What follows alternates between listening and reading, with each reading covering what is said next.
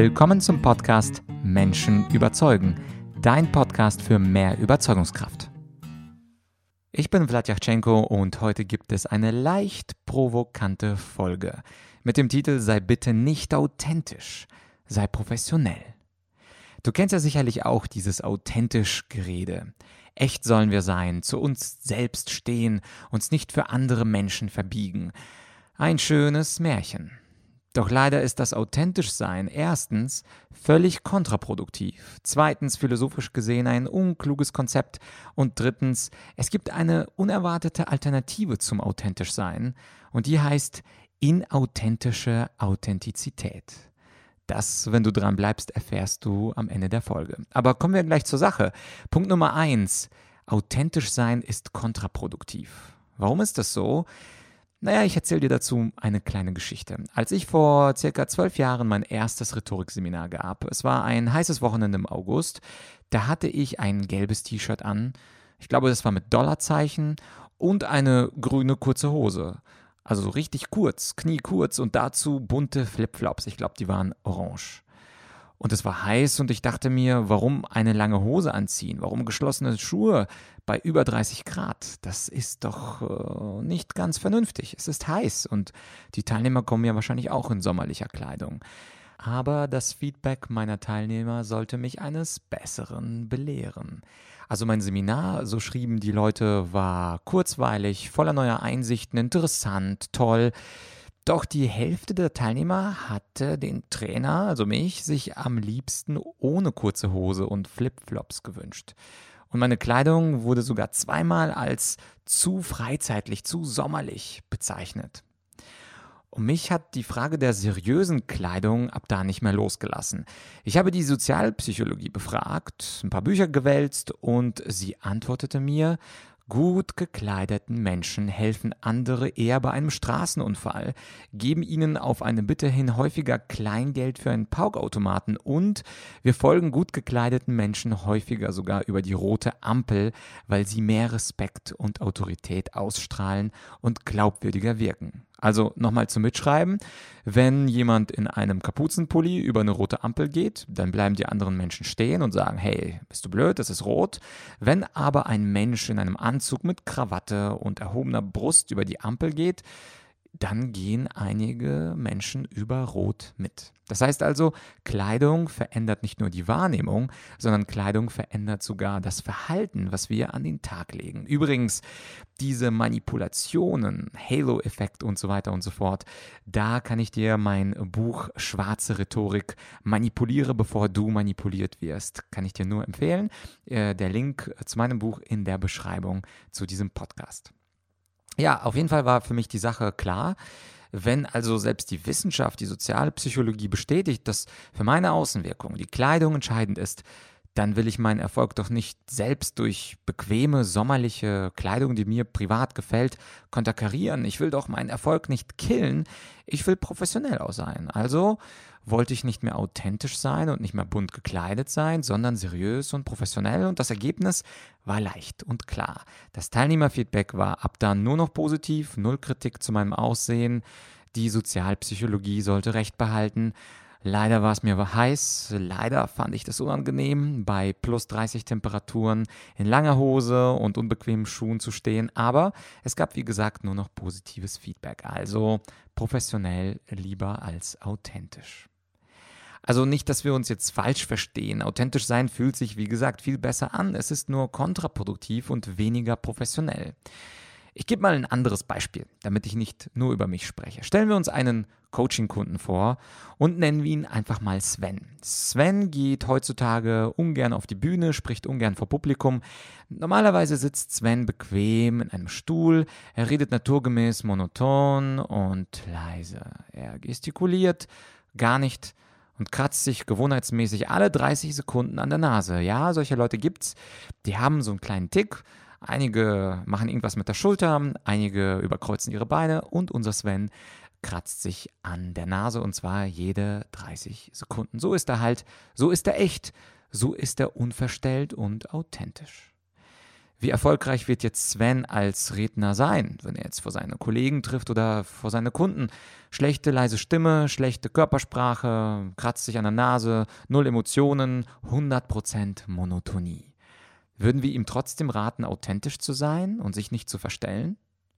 Würden wir ihm sagen, zu sich selbst zu stehen und nichts zu verändern? Das glaube ich kaum.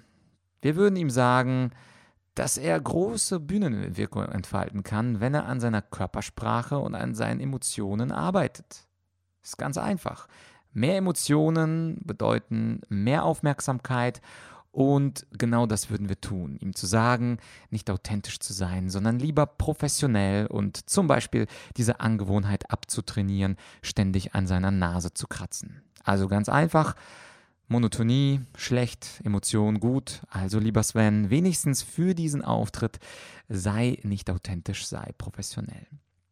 Äh, kommen wir mal zum zweiten Punkt, das zweite Thema, was ich heute mit dir besprechen wollte. Authentisch zu sein ist philosophisch gesehen unklug. Ja, ich habe mich mit dem Thema etwas länger beschäftigt. Und äh, wenn man sich mit einem Thema länger beschäftigt, dann fragt man sich, was bedeutet eigentlich der Begriff authentisch oder Authentizität? In Wirklichkeit, wo kommt er her? Woher stammt das Konzept? Und mal wieder sind es die alten Griechen. Die alten Griechen haben denkt man fast in der Philosophie fast alles erfunden. Und das äh, Wort authentisch stammt aus dem Altgriechischen und auf Altgriechisch heißt es so schön authentikos. Und das bedeutet einfach nur echt. Echt zu sein setzt ja voraus, dass wir eine bestimmte Persönlichkeit mit ganz bestimmten Charakterzügen besitzen und diese unser Ich, also unser Ego und unser unverstelltes Original darstellt. Das klingt ja auf den ersten Blick auch ziemlich plausibel. Doch was ist eigentlich mit Persönlichkeitsentwicklung? Und diesem Echtsein widerspricht nicht das Konzept, seine Persönlichkeit zu entwickeln, der Idee des Authentischseins? Um die Frage zu beantworten, lassen wir uns zurückkommen zu unserem Coaching-Kunden Sven. Angenommen, Sven möchte, um ein guter Präsentator, Kommunikator zu werden, an seiner Stimme und an seiner Körpersprache arbeiten. Wir haben ihn überzeugt und sagen, monoton ist schlecht, an der Nase kratzen ist schlecht, zeige mehr Emotionen. Und Sven ist jetzt fleißig, macht seine Hausaufgaben und nach circa einem halben Jahr Coaching, Rhetorik-Coaching, legt er seine monotone Stimme ab, kratzt sich beim Auftritt nicht mehr an der Nase und gestikuliert gestikuliert hin und wieder mal, um seine Botschaft zu visualisieren und zu verdeutlichen. Ist Sven dann noch derselbe Sven, als er zum Beispiel bei mir im Rhetorik-Coaching vor einem halben Jahr war? Oder ist Sven ein anderer Sven? Ist Sven ein Sven 2.0? Ja, eigentlich ist es ganz einfach. Wenn wir ein Growth Mindset besitzen, also die Auffassung, dass wir uns ständig weiterentwickeln können, dann gibt es gar keine authentische Version von uns, weil wir uns ja immer in kleinen Schritten weiterentwickeln, uns verändern und idealerweise uns verbessern. Unser Ich erfährt durch Persönlichkeitsentwicklung ein ständiges Update und bleibt nie dasselbe. Das heißt also, das Zitat wie zu sich selbst stehen, sich nicht verbiegen, bedeutet letztlich, sich nicht zu verändern und sich auch nicht weiterzuentwickeln. Aus dieser Sicht erscheint die Forderung nach Authentizität als ein philosophisch unkluges Konzept.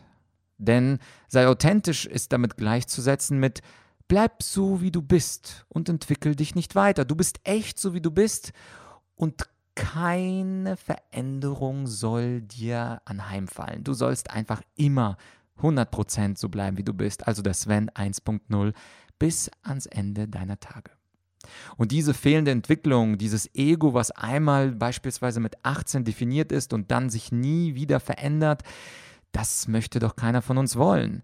Wenn ich zu mir und meinem Charakter stehe, Warum sollte ich dann jemals aus meiner Komfortzone herauskommen? Warum sollte ich mich jemals anstrengen? Ich bin doch so gut, wie ich bin. Die Folge des Authentischseins ist eine persönliche Sackgasse. Es ist eine persönliche Stagnation. Und wer diese möchte, kann aus meiner Sicht gerne authentisch sein und authentisch bleiben. Ich bin lieber unauthentisch, aber dafür professionell.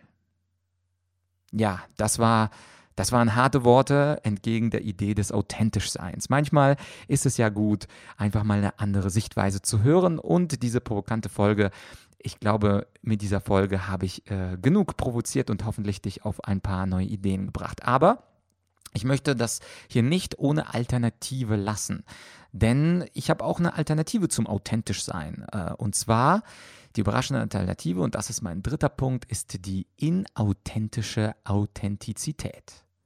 Tja, das ist mal ein Wort. Inauthentische Authentizität. Was soll das heißen? Es klingt ein bisschen paradox. Also das ist auf Deutsch formuliert die unechte Echtheit. Inauthentisch, unecht und authentisch Echtheit.